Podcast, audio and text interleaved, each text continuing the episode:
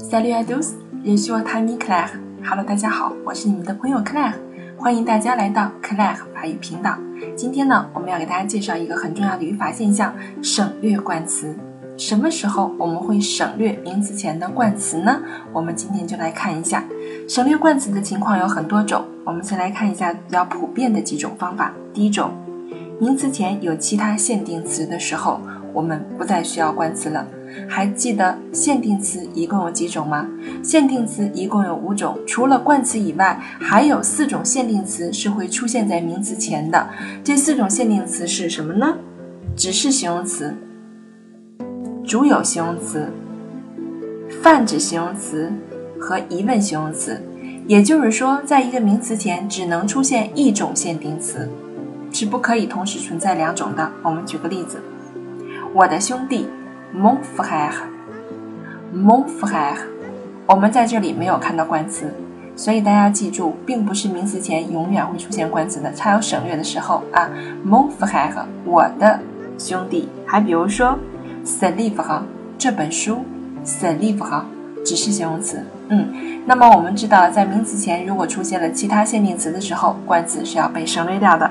第二种情况呢，是我们以前介绍过的。就是名词做表语的时候，表示身份、国籍，这个时候我们要省略掉名词前的冠词。比如说，je suis avocat，je suis avocat，我是律师。这里的 avocat 呢要省掉冠词，因为它表示职业。je suis avocat。再比如说，Natalie française。Natalie française。娜塔莉呢是法国人。这里 française 前面是没有冠词的，因为表示国籍是要省略掉冠词的。只有一种情况大家要注意了，我们注意听，c'est une française，c'est une française，这是一位法国人。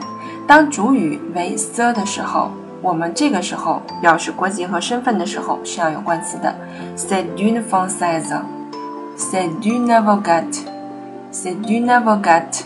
这是一位律师，我们都是要加冠词的，哎，这个点大家要注意一下。好了，那么省略冠词的情况呢有很多种，我们在第一讲中呢就介绍这两种，请大家注意了。第一个呢是名词前出现了其他限定词时不再使用冠词了；第二个是名词做表语时，说明身份、国籍。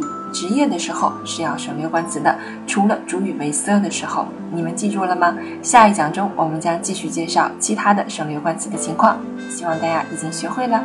Maxi，au revoir à tous。